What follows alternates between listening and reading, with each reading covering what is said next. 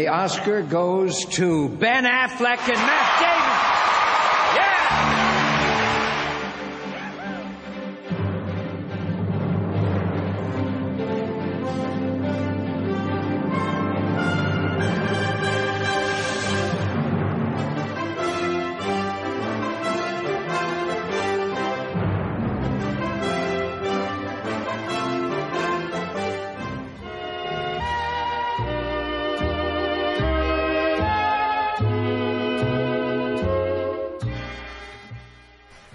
Estás escuchando 10 historias, 10 canciones. La historia detrás de la música. La historia detrás de las canciones. Tu programa de radio musical favorito.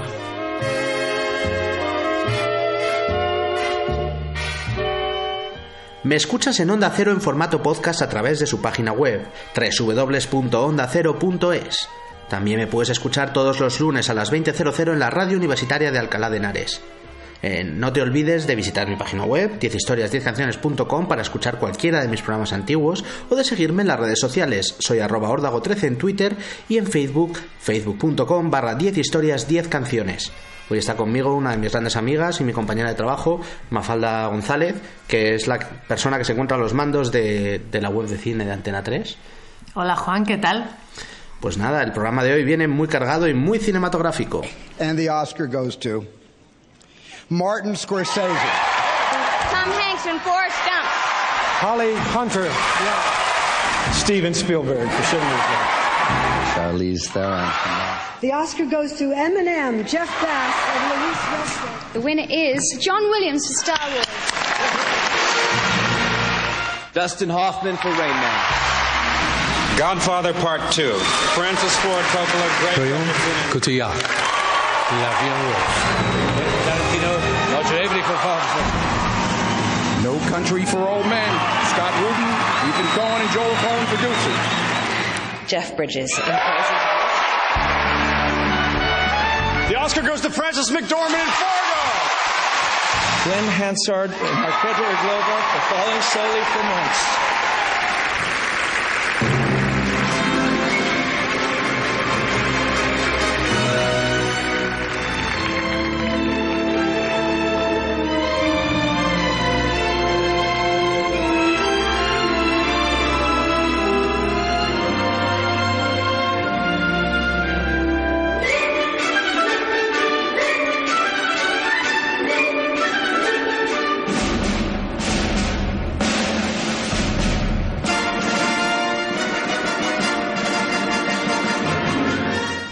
Categoría de los premios Oscar a la mejor canción original se entregó por primera vez en la edición de 1934 y se ha entregado ininterrumpidamente desde entonces. La nominación, y en su caso el premio, es siempre para el autor y compositor del tema, nunca para el intérprete, a no ser que sea también uno de los creadores de la canción.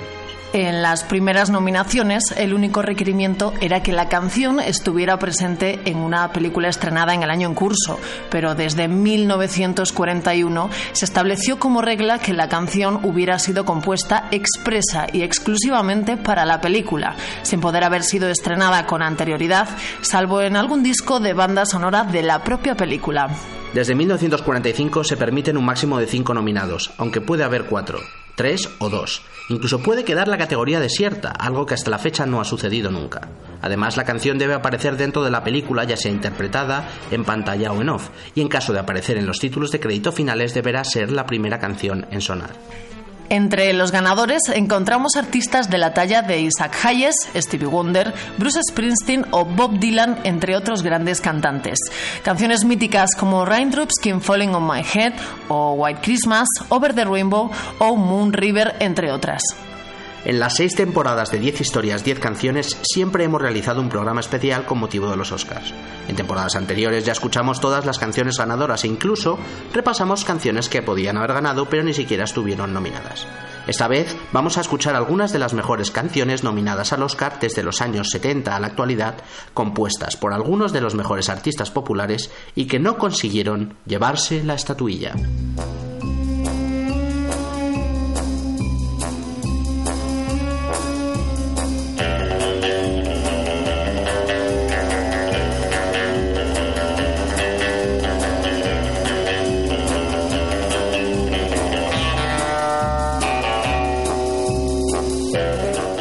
Arrancamos en el año 1973 en una de las películas de la mítica saga de James Bond, en este caso Live and Let Die, de la que Mafalda tiene algunas anécdotas que contarnos.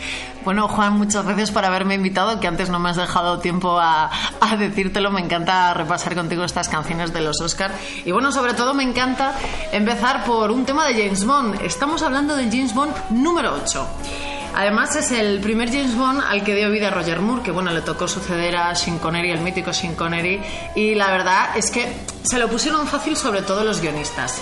Verás, esta película se diferencia mm, un poco de los James Bonds anteriores porque aquí los James Bond empiezan a ser más molones, ¿no? Como mucho más guasones. Los guionistas empezaron a introducir muchas escenas de comedia y... ya, no, ya, no, era tan, tanto una película de acción como con una película de acción con toques cómicos, ¿no? Para sí, exacto. Además, sí, uh, exacto. La palabra es eh, más ligero también sobre todo porque dejaron a un lado los los grandes villanos para hacer eh, a los malos a los que se enfrentaba James Bond mucho más terrenales. De hecho, en esta película eh, se enfrenta a una red de narcotráfico, James Bond. Y bueno, tiene muchas curiosidades esta película, porque por ejemplo tiene mucha influencia de la Black, Exploitation. Eh, si no pasa en Haití o en el Caribe, ¿no? La, sucede la acción, están por las islas. Sí, sí, sí, sí. Y, bueno, sobre todo se nota en, en, que tiene la primera intervención de una chica Bond eh, afroamericana. Ah, y... la, chica esta, que era guapa de narices. Sí, interpretada por Gloria Henry. Pues guapa de narices. Y bueno, luego tiene un montón de pequeños detallitos que le encantarán a los James Bonders, como son que aquí en esta película eh, Bond, James Bond, ya no pide Martínez con vodka, con vodka sino que vive, bebe bourbon. Eh, eso no, eso no, eso no mola. A él es el Martini con vodka sí o sí. Bueno, además, eh, oye, como en las bodas, ella no fuma cigarrillos, ahora fuma puros. Y bueno, esta es la primera vez que no le informan de la misión en la oficina. O sea, que, Se, entera por el camino, ¿no? No, no, no, por el camino no. Es que en este, cuando le contan, eh, pues bueno, lo que tiene que hacer en esta película está en su casa, en su piso. Ah, muy bien, muy bien. Pues nosotros, eh, bueno, esto es la peli, si, queréis saber más de ella, vedla. Y es curioso que una peli que es en, en tono Black Exploitation no tenga como banda sonora a algún cantante afroamericano. Eh, eligieron a Paul McCartney, que creó junto a su banda de Wings el temazo Live and Let Die. Es una de sus canciones más conocidas y no ganó el Oscar. No ganó el Oscar porque se lo dieron a Barbara Streisand y una de sus baladorras llamada The Way We Were. Yo creo que sin duda se lo tendría que haber llevado McCartney de Wings. O sea, es mucho más temazo que, el de, que, el, que la lentorra de Barbara Streisand y Aquí va, aquí va, esto es pura música, música de la buena, música de Oscars. Estos son Paul McCartney and the Wings, Live and Let Die. When you were young and your heart was an open book, you used to say, live and let live. You know you did, you know you did, you know you did. But if this ever changing world, which we live in makes you give in and cry. Say, live and let die.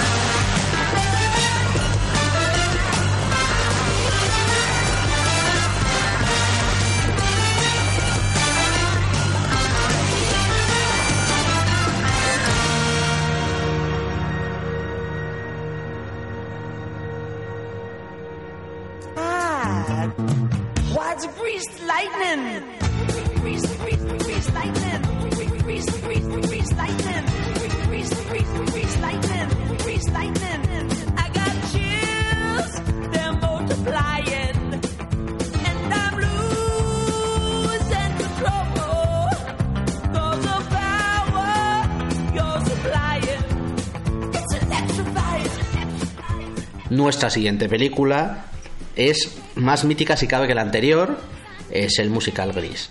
Bueno, además, eh, más que mítica, podríamos decir que es un poco la película que más veces se ha repetido en televisión. Bueno, se parte un poco la cara aquí en esta categoría con Pretty Woman y con Ghost, ¿no? Pero mal. además, da la casualidad de que la suelen programar los domingos, y claro, cuando la programan los domingos es cuando rompe todos los récords de audiencia, Rompe. porque... ¿Y qué más tenías que contarme de la edad? La edad de esta gente que actúa en la película es, es un poco sorprendente, ¿no? Sí, bueno, eh, la verdad es que Gris tiene muchísimas anécdotas que contar, pero una cosa que llama muchísimo la atención es que como en al salir de clase en Gris eh, ninguno de los protagonistas tenía la edad que debería de tener, que son pues 17, 18 años, ¿no? Que es lo que corresponde a cuando uno termina en el instituto. Mira, si te parece, eh, yo te voy a decir el nombre del personaje, tú tienes que intentar decir La cuántos años tenía, tenía el actor. lo hacemos con un par. Venga, por ejemplo, con Richo. ¿Cuántos años tenía Richo? Hecho, tendría 28, 25. 33, la edad de Cristo. Y encima, además, se había casado ya tres veces cuando hizo la película. Joder. ¿Cuántos tenía Olivia Newton-John? Esa sé que tenía casi 30 o por ahí. 29. Además, los cumplió durante el rodaje. Travolta era más joven. ¿no? Travolta era más joven. ¿Cuántos tenía Travolta? Pero 20 por lo menos. No, tenía 24. Bueno, joder. Ya, ya podía beber. En Estados Unidos ya podía beber. Pues qué locurón, ¿eh? ¿Y, y Kenny Key? ¿Cuántos años tenía Kenny Key? 22. O 26. sea, ninguno tenía menos de 20 años. Sí, había tres, había un par de no, mentira. O sea, ninguno de los gordos tenía menos de ninguno 20 tenía, años. sí, sí, había alguno, alguno de la pandilla de amigos de él que creo recordar que sí que tenía.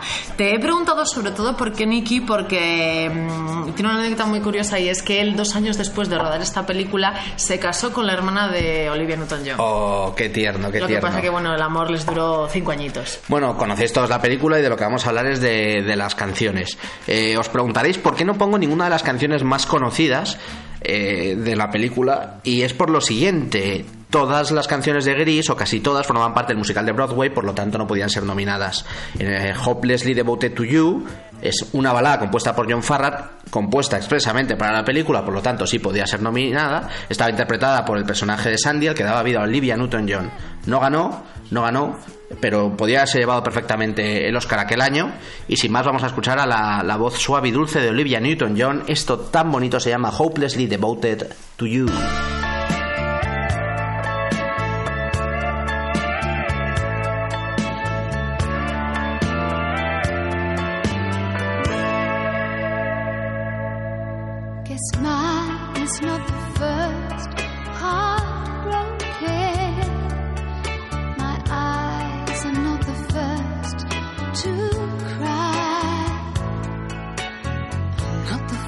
To know.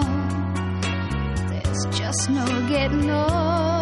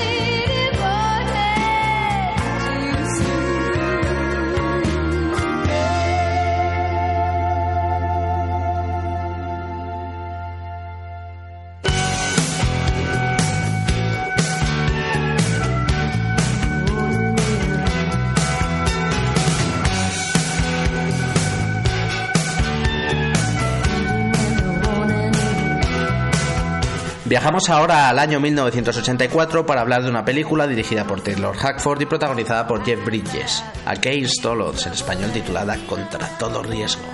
Pues la verdad es que aunque lo digas así con tono épico, hemos hablado ya de dos películas pues míticas, icónicas y esta bueno es un poco una película pues pues de la que ya nadie se acuerda. De hecho lo hemos estado hablando ahora que si tú la buscas en Google aparece Antes la canción que la película. Aparece antes la canción que la película. Pues de la película hay bastante poco que contar. Es el remake que moderniza Retorno al pasado de 1947 y bueno, aportó bastante poco a la historia original, además de un poco más de sexo. Sí, bueno, sale Jeff Bridges ahí, se le ve el torso a Jeff Bridges. Eso siempre hace bastante más que en sus épocas ochenteras pues era uno de los guaperas de Sí, la verdad es que era, era un mozo muy lozano, ¿no? Podemos, podríamos afirmar aquí en esta mesa, delante de este micrófono, que es un poco lo mejor de la película, junto, por supuesto, a la canción de Phil Collins. que es, que es un temazo. O sea, sinceramente, eh, ya que, que- que buscando en internet aparezca antes la canción, lo dice todo, eh, vamos a escucharla. Es una canción brutal. Se llama Against All Odds, la compuso el propio Phil Collins eh, y fue el número uno aquel año en Estados Unidos. No se llevó el Oscar de puro milagro, se lo quitó Stevie Wonder. No podemos decir nada porque Stevie Wonder es un, es un crack y su canción también era muy buena. Pero a mí esta canción me encanta, eh, es una balada con un piano brutal, melodía y una gran letra. Es Phil Collins y esto tan bonito se llama Against All Odds.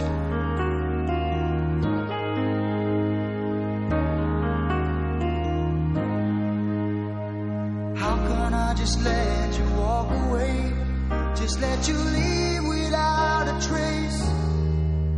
When I stand here taking every breath with you.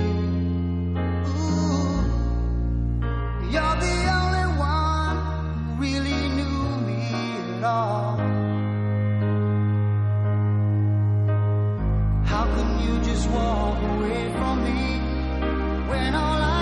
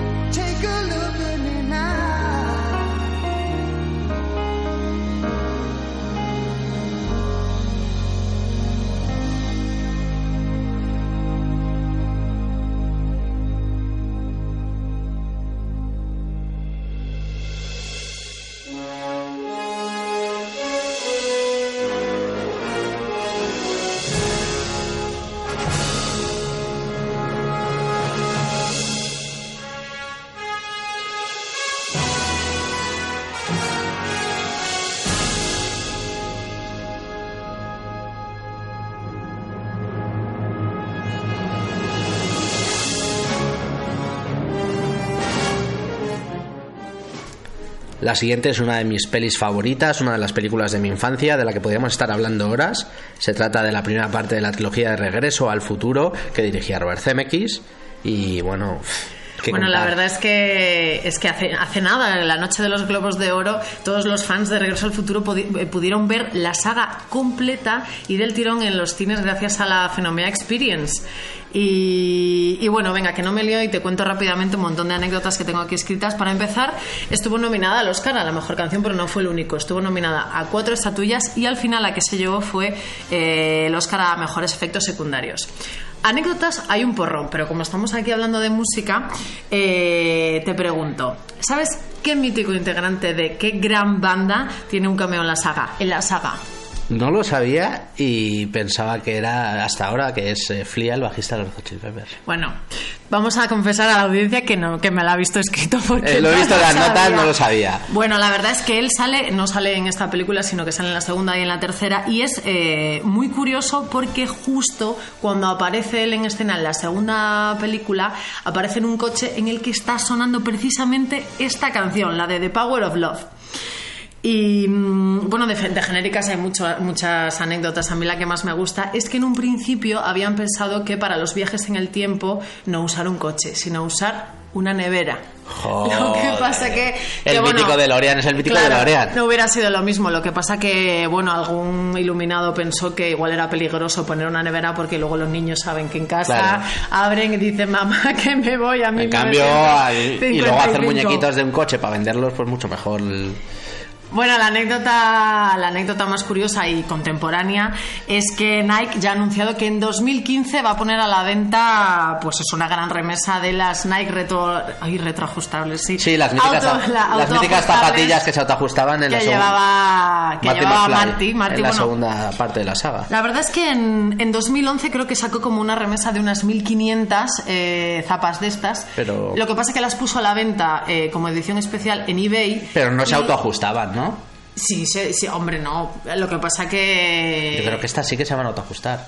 Bueno, ya lo veremos. Ya lo veremos. Ya lo veremos. Todos los fondos de estas zapatillas que vendió los destinó a la fundación de Michael J. Fox. que pues como todos sabéis padece Parkinson desde hace años pues nada has hablado de la canción la canción que suena en el coche cuando conduce Michael Flea de, de los Red Hot Chili Peppers se trata de una canción de power pop de los años 80 eh, una balada compuesta por Huey Lewis y su grupo de News titulada The Power of Love el poder del amor que fue número uno en Estados Unidos aquel 1965 Lionel Richie con Say You Say Me aquel año ganaría el Oscar pero para muchos quizás sea más recordada este temazo, este clásico de los 80. Ellos eran Hugh Lewis and the News y esto se llamaba The Power of Love.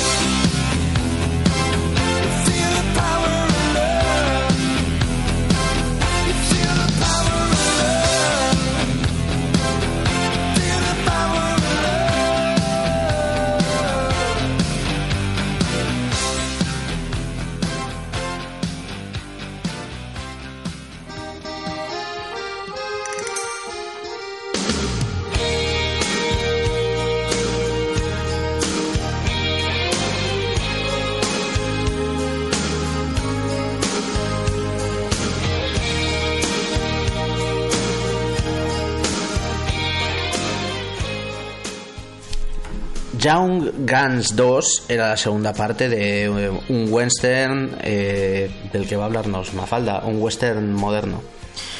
Bueno, un western moderno, pero la verdad es que está protagonizado por una pandilla de amiguetes clásicos de los 80, que al final es un poco lo mejor de la película, es ese gran reparto en el que vemos a un jovencísimo Emilio Estevez, Christian Slater, Kiefer Sutherland, que fue bueno muy popular por la serie 24, y buena atención con Viggo Mortensen. Es uno de los primeros papeles de Viggo Mortensen. Tiene Sí, que sí, ser. jovencísimos, todos jovencísimos. Además, bueno, tú me lo decías, ¿no? Que eran muy colegas, Sí. además muy amigos del vicio, ¿no? Sí, Parece era una pandilla muy. En los 80. Eran los 80. Bueno, la verdad es que esta, esto es un western y es la historia de una panda de forajidos eh, que intenta, intenta adaptar la leyenda de Billy el Niño, ¿no? Al que, bueno, daba vida a Emilio Estevez. Hasta 12 películas se han hecho contando las aventuras y desventuras de Billy el Niño. Es De hecho, un montón de ellas, ¿no? un montón. De hecho, eh, una curiosidad sobre el- la leyenda ¿no? del, de este famoso forajido es que la única foto que ha existido en la historia de Billy el Niño se subastó en Denver en 2007. Salía a la venta por 150 mil dólares. ¿Sabes por cuánto se vendió al final? Pues por mucho, pero no sé cuánto. Bueno, pues por dos millones y medio de dólares. La tiene en su casa un terrateniente por ahí de... Un loco de la vida que está forrado. De Florida. porque- Y volviendo a la película, eh, la banda sonora es de Bon Jovi. Bueno, la banda sonora es de Bon Jovi. De hecho, él primero compuso esta canción. La canción es un homenaje pues, a los héroes del oeste y le sobrevino eh, cuando se despertó en medio de, un, de su autobús, ese que le llevaba de gira por, por Estados Unidos, en medio del desierto. Y creo que creo que la escribió lo primero que, que La escribió, encontró, la ¿no? escribió en una servilleta antes de grabarla. Es el primer disco en solitario de Bon Jovi. No la grabó con su grupo. De hecho, el que toca la guitarra en esta grabación es nada menos que Jeff Beck. Y la canción eh, fue un temazo, fue número uno en Estados Unidos, por supuesto. Es, es una de las mejores canciones de Bon Jovi, de John Bon Jovi. No ganó el Oscar. Aquel año se lo dieron una canción que cantaba Madonna para la película Dick Tracy, que en mi opinión es bastante peor. Que en mi opinión Eh, también. Eh, podría haber ganado, la película no es tan buena, Bueno, pero la pero canción Madonna sí. Madonna. Podría haber ganado John Bon Jovi, el temazo lo vamos a escuchar a continuación. Esto se llama Blaze of Glory.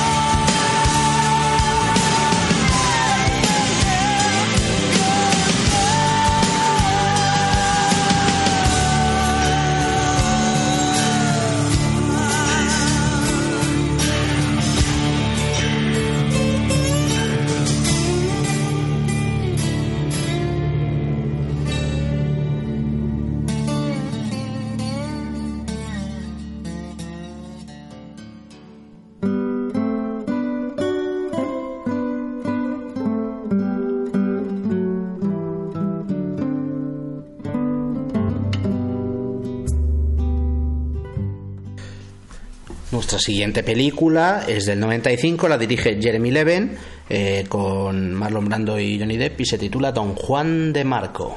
Bueno, antes, si, si te parece, antes de empezar a hablar de la película, tengo que dar la nota trending topic, que es que el vídeo oficial, en el canal oficial de Brian Adams en YouTube, tiene 30 millones de visitas. ¿Cómo te quedas? Pues que es un temazo. ¿Tú cuántas veces le has dado al play? Eh, un par. La he escuchado, la he escuchado un par preparando el programa. Bueno, y hablando de la película, lo comentábamos antes, es bas- bastante densita, bastante Sí. densita. Pero era Johnny Depp en, en plan que se les pegan las bragas a las En plan mujeres. ligoner, sí, puedes decirlo. en plan guaperillas con 20, po- 20 pi añitos y enseñando torso en la playa. Sí, sí, sí, sí, vamos, vamos, lo que ya está. Para fans de Johnny Depp, perfecto. El- exacto, lo que pasa que, bueno, esta peli producida por, por, por Coppola, eh, la verdad es que si te lo tengo que decir, lo mejor de la peli es Marlon Brando. Ah, o sea que la produce Coppola, por eso sale Marlon Brando. Claro, claro. Que es Entonces, como el mentor de, de- de Johnny Depp en la peli, ¿no? Que le va contando ahí Bueno, eh, es sus el, amoríos. el psiquiatra. El psiquiatra Ah, porque Johnny bueno, Depp está un poco volado. Sí, sí, sí. Bueno, él, bueno, pues sabes un poco la historia que Sí. era el hombre más ligoner del mundo. De hecho, engatusó, dice que engatusó a más de 1500 mujeres, pero que cayó en, en depresión porque no fue capaz de ligarse a la que era pues la mujer de sus sueños. Muy bien. Y Eh, la canción que podemos contar es Claro, un tenemos, tenemos que comentar de la canción que, bueno, tristemente cuenta con la colaboración, tristemente no que cuente con la colaboración, sino Sino la que- noticia, eh, cuenta con la colaboración de la guitarra de Paco de Lucía, que, bueno, hemos perdido, bueno, hemos perdido él, este sí. miércoles, sí. Y bueno, déjame que entonces dé un, un leve apunte de necrológica de Paco de Lucía y es que su último título en el cine fue la peli de Vicky Cristina Barcelona de Woody Allen. También mete la guitarra ahí, ¿no? Sí, tiene, tiene un tema, no es el tema central, pero sí que tiene un tema. Y luego ha colaborado mucho con Carlos Saura, eh, por citar una peli, pues la de Flamenco Flamenco. Y también ha puesto la guitarra para un tema de Wes Anderson. En la vida acuática, ¿no? Bueno, volviendo a, a lo que nos ocupa, que es Don Juan de Marco y su banda sonora, pues la banda sonora la compuso Michael Kamen y el tema principal es de Michael Kamen junto al cantante y rockero canadiense Brian Adams, que ha prestado música a varias películas. Eh, se titula Have You Ever Loved a Woman y como ya hemos contado antes, me- mete una genial guitarra flamenca Paco de Lucía. Es una balada al más puro estilo Brian Adams, llena de sentimiento y con su punto cursi, como no. Brian Adams es un poco cursi. Eh, no se llevó el Oscar, aquel año el Oscar fue por Alan Menken y otro de sus canciones Disney, pero también estaba nominado este temazo de Brian Adams que vamos a escuchar a continuación. Esto se llama Have You Ever Really Loved a Woman?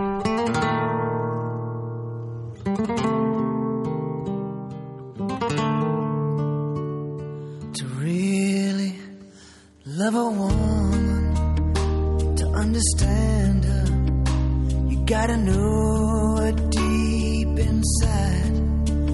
Hear every thought see every dream and give her wings when she wants to fly. Then when you find yourself lying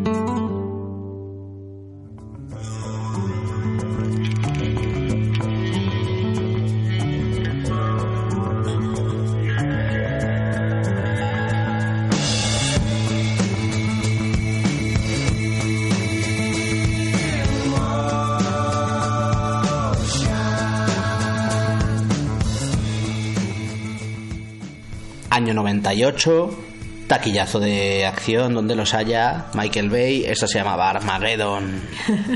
bueno, la verdad es que muchos de los que escuchen el podcast sabrán que Michael Bay es un director al que le va la marcha. De hecho, uno de sus grandes, grandes hits eh, que ha dejado para la historia del cine es la saga Transformers. Tú lo has dicho, fue una película pues muy taquillera, de hecho ganó mmm, 553 millones de dólares en todo el mundo. Vamos, un pastizal. Un reparto estelar, ¿no? De- Bruce reparto- Willis. Sí, bueno, eh, Ben Affleck. tiene al nuevo Batman también. Y, mm, ¿Quién es el nuevo Batman? Ben Affleck. Ah, cierto. Y- De hecho, eh, bueno, estamos ante una película que es pues de ese gran género que todos conocemos que es el de somos americanos y somos los mejores. Eh, todos recordarán que en esta película, pues, pues bueno, viene un asteroide gi- gigante, descomunal Que la tierra, y lo que hacen los americanos es algo de lo que Gallardón estaría orgullosísimo, que es mandar una tuneladora. Y- para manejar a la tuneladora, pues mandan a un grupo de, mm, Expertos. de, per- de perforadores, ¿no? Y bueno, ahí es donde entra Bruce Willis, eh, Ben Affleck y bueno, el resto ya es spoiler. Eh, ¿Se Eh, llevó muchos Oscars la peli? La peli, pues en realidad no se llevó ninguno, estuvo nominado a cuatro, pero bueno, sí que se llevó algún premio. Se llevó un premio, eh, un anti-Oscar para Bruce Willis como el peor actor del año. Su actuación no es tan mala. ¿Y, y quién era el amor, el amor, el interés amoroso de Ben Affleck en la película? Bueno, este, este tú lo que quieres comentar es el colorín de la película, que es que salía pues la hija de Steve Tyler, que es Liv Tyler. Y Steve Tyler es el cantante de El cantante, el que son los que ponen la canción principal de la película. Y bueno, yo no sé si fue la hija la que recomendó que el padre cantara la canción o fue el padre el que dijo, oye, mi hija que actúa, que es así jovencilla. No, ella de hecho al principio no quería, no quería salir en la película, de hecho le daba mucho miedo y rechazó varias veces el papel, pero al final dijo, venga hombre, vamos a animarnos. que Pues le fue muy bien. Tiene pinta de peliculón. Eh, de hecho este peliculón, déjame así que meta un par de anecdotillas.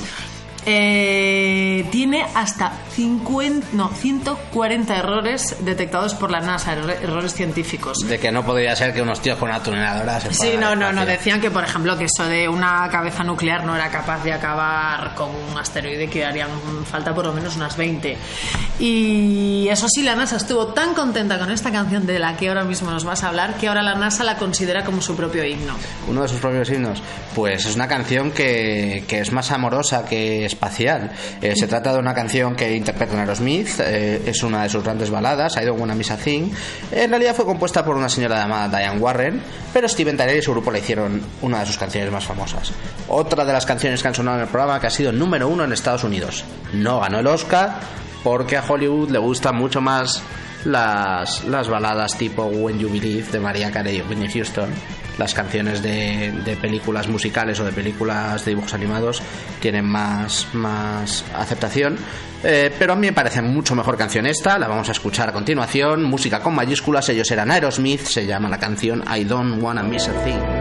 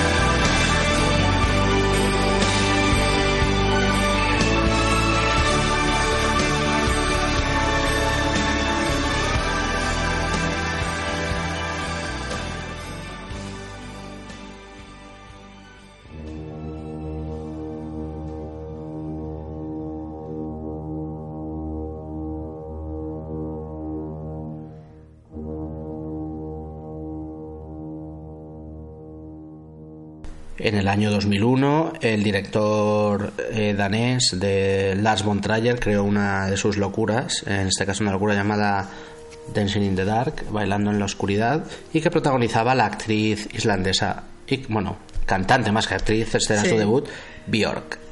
Bueno, tengo, tengo que pedir disculpas porque yo voy a decir Las von Trier, que tú has dicho Las von Trier porque eres muy... No sabemos cómo se pronuncia en danés, o sea que estamos los dos empate. Eh, pues esta película fue uno de los grandes éxitos del director danés y yo tengo que confesarte que es mi película favorita de la lista. De hecho, cuando, cuando la vi, lo estábamos comentando, yo estuve, cuando terminó, estuve 20 minutos totalmente sobrecogida con esta Es, película. es una película, recomiendo verla, pero uff. Muy dura, hay que Es estar muy durilla, preparado. Eh, bueno, se llevó un, un porrón de premios, bueno, sobre todo un porrón de nominaciones, entre las que podemos destacar pues eh, la Palma de Oro en Cannes a la mejor actriz para Björk, el Goya, la mejor película europea, dos premios del cine europeo, bueno, y un montón de Una lista de nominaciones, premios que no es- larguísima. Para los que no la conozcan, bueno, pues es la historia de una madre soltera que tiene una enfermedad que hace que al final se vaya quedando ciega. Lo peor de todo no es eso, sino que su hijo también se va a quedar ciego por culpa de esta enfermedad que es hereditaria. Entonces, en esta película, eh, que es musical, eh, la vemos a ella pues cantando mientras se enfrenta como, sobre todo, cómo, cómo es capaz de reunir el dinero para que su hijo pueda operarse y no quedarse ciego. O sea, ella se va a quedar ciega, pero quiere por lo menos que su hijo no. Sí, ella ya no tiene remedio. De hecho, de hecho, eh, esta canción representa cómo el personaje de Björk en la película se despide del mundo porque, según acaba, se queda ciega, ya definitivamente. Sí, lo he visto todo, se llama. Se trae el título, all. Sí, em, como curiosidades, bueno, te cuento que Björk lo pasó tan mal en el rodaje que dijo que una y no más, Santo Tomás, igual que hizo Nicole Kidman con después de rodar Dogville, que dijo, mira, yo este señor, Es persona que es no grata. tío, es un tío muy raro, o sea, es un tío muy raro. Y de hecho, Björk no ha vuelto a actuar en ninguna película y desde luego no ha vuelto a vérsele con, con. Bueno, la curiosidad, perdona que es que no me te acuerdo todo el rato, la curiosidad de- del asunto es que en un principio eh, Lars le había encargado solo la banda sonora a Björk. Lo que pasa que al final le gustó tanto y se sentía tan identificada la música con la película que le ofreció el papel protagonista. Ah, muy bien, muy bien. Y bueno, la, es una de las mejores películas de Montrayer, ya lo has dicho. Eh, la mejor canción de esta película es la que vamos a escuchar, se llama It All. La letra está compuesta por Björk junto al propio Montrayer. Y en los coros colabora nada menos que el Radiohead Tom York. El Oscar se lo llevó Bob Dylan aquel año. Aunque la canción de Björk eh, podía haberse llevado perfectamente. Eso es demasiado indie para la academia, por supuesto. Eh, a ellos les gustan cosas más clásicas y Bob Dylan lo era. Eh, vamos a escucharla. Ella se llama Björk y esto tan bello se llama I've Seen It All.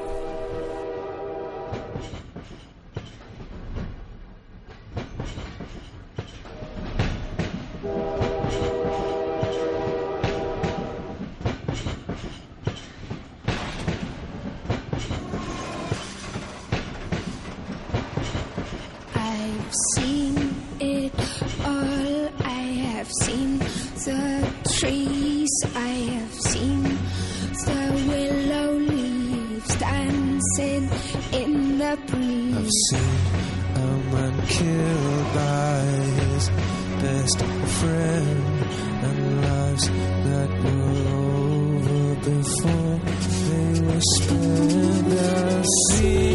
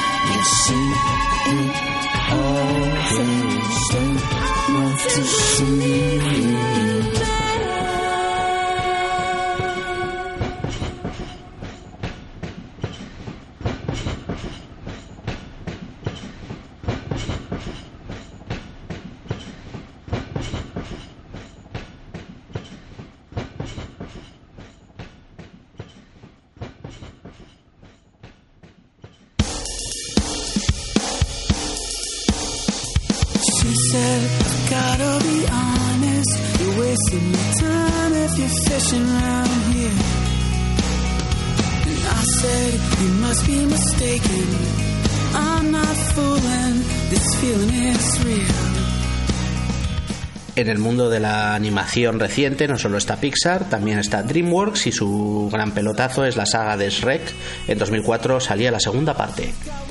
Bueno, está bien que empieces introduciendo la película diciendo que no solo existe Pixar porque esta película tuvo dos nominaciones a los Oscar y una de ellas fue, bueno, la mejor canción y la otra mejor película de animación que al final se llevó una película de Pixar, Los Increíbles.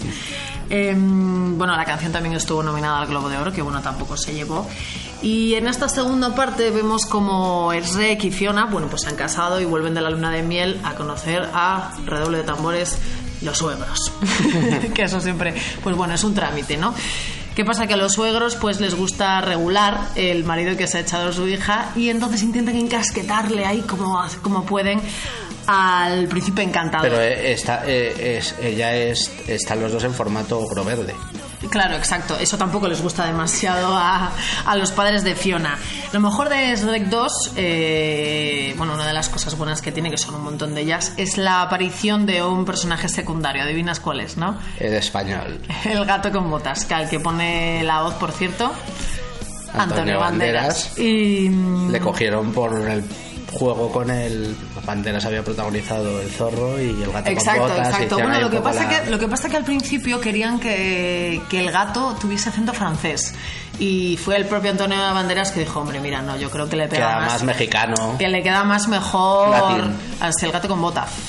Y bueno, de hecho este personaje gustó tanto que ahora mismo tiene su propia franquicia que además también consiguió estar nominada al Oscar a la mejor película de animación. Bueno, centrándonos en el Rec 2. Con el Rec 2 estamos ante la segunda película de animación más taquillera de la historia, que solo, solo la ha superado Toy Story 3 en dos- dos- 2010. Ganó en 2004 más de, bueno, uno cerca de 920 millones de dólares en Vaya todo el locura, mundo. vaya locura. Y bueno, la banda sonora es brutal. que La nana, la, bueno, de, de hecho, te- bueno, tiene un montón de colaboraciones con el Pete, eh, Pete ¿no? Y tiene también Tom Waits. Y bueno, la canción, la canción más divertida es la canción final, que es el Living la Vida Loca de Ricky Martin, que cantan Eddie Murphy y Antonio Banderas. Bueno, ponen la voz al gato con botas, Botas. que además se marca en el baile final una, mm, una imitación de la famosa escena de Flashdance en la que se le cae el chorro de agua encima. ¿Sabes cuál te digo? Sí, no? sí. Está, está muy bien. Lo que pasa es que no vamos a escuchar, evidentemente, el Living la Vida Loca de, de Ricky Martin. Eh, vamos a escuchar otra canción un poco me- distinta. En este caso, una composición de Adam Duritz y su grupo Counting Crows. La canción se llama Accidental in Love. Es alegre, pegadiza y con ritmo, sin duda, una de las mejores canciones de los Counting. Se quedaron sin Oscar. ¿Por qué? Porque la academia sorprendió dándoselo a Jorge Drexler eh, y su baladita así tristona. Me gusta Jorge Drexler, pero también me gustan los, eh, los Counting Crows y esto suena así de bien. Se llama Accidentally in Love.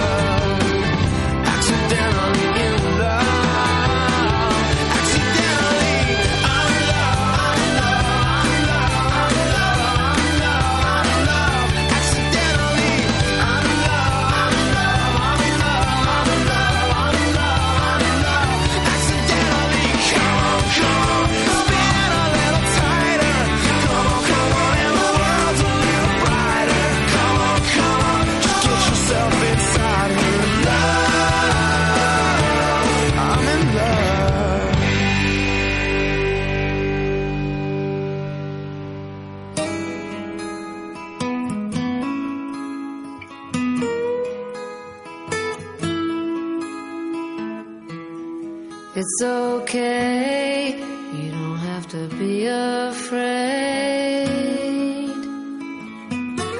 There's nothing to worry about, cause we got it made.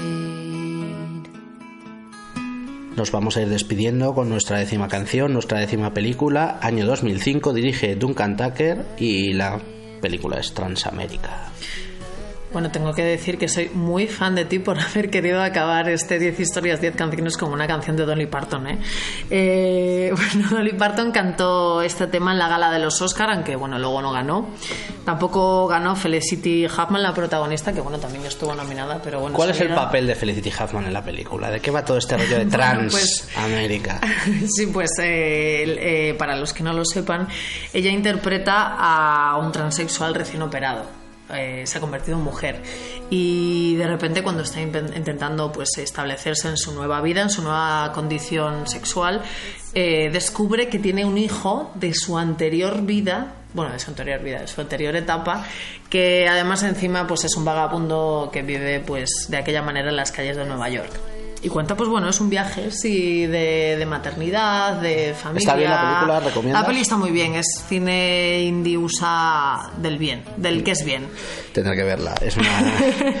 Bueno, Junto con bueno, ya- hombre, de 10, una que no has visto, nada. No, apúntatela. Young, Blonde- Young Guns 2 tampoco la he visto. Bueno, bueno. Las pues otras 8 sí. Esa igual no hace falta que te la apuntes. Eh, la nota mm, colorín es que al principio habían pensado para el papel principal en un hombre. En vez de ser una mujer interpretando a un hombre que se ha cambiado de sexo, habían pensado en, en un hombre. Pero bueno, al final dijeron que, que, pues, que era mucho más fácil que fuese una mujer y sobre todo menos Sí. costoso. Así no tienes que ponerle to- todos los prostéticos. Y durante, durante el rodaje, que iban, pues bueno, pues van a trabajar. Bueno, ese ¿quién pensaron para.? Eh, no, te, te iba a decir que durante el rodaje eh, el equipo tenía la, la orden del director de que si alguien les preguntaba, ellos tenían que decir que era la historia de una madre y un hijo viajando por Estados Unidos, pues sobre todo para no tener problemas en los estados americanos más Más conservadores. conservadores, ¿no?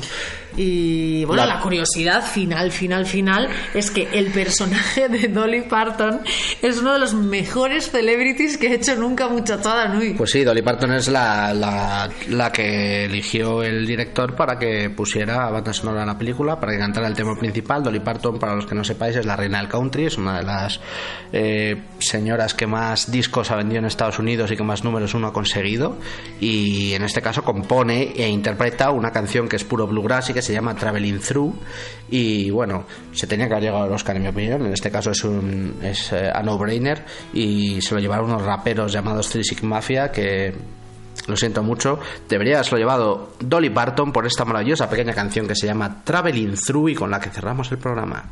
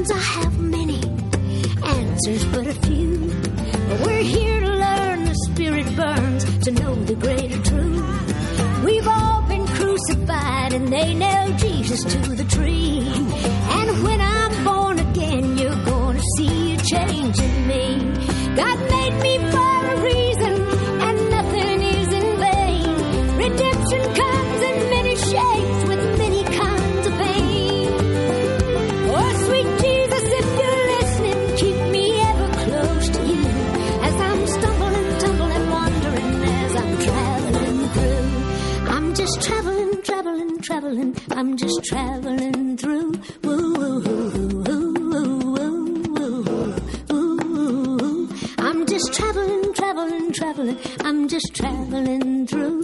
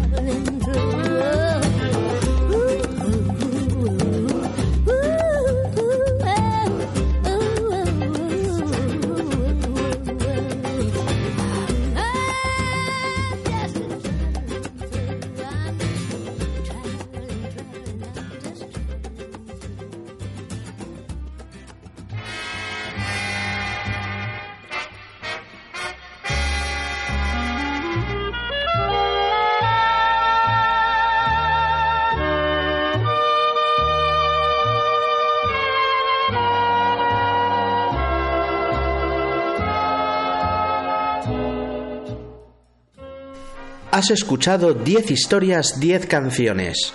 La historia detrás de la música, la historia detrás de las canciones. Tu programa de radio musical favorito. Te recuerdo que me escuchas en Onda Cero en formato podcast a través de su página web www.ondacero.es. También me escuchas los lunes en la radio universitaria de Alcalá de Henares. Y si quieres descubrir cualquiera de mis podcasts antiguos, no dudes en visitar mi página web www.10historias10canciones.com. En redes sociales soy Ordago13 en Twitter y en Facebook, facebook.com barra 10 historias 10 canciones. Con motivo de los Oscars hemos repasado algunas de las mejores películas que han eh, películas y canciones que han estado nominadas y que no se han llevado el premio. Y para ello hemos contado con la persona que está a los mandos de Se estrena la web de cine de Antena 3, mi amiga Mafalda. ¿Qué tal?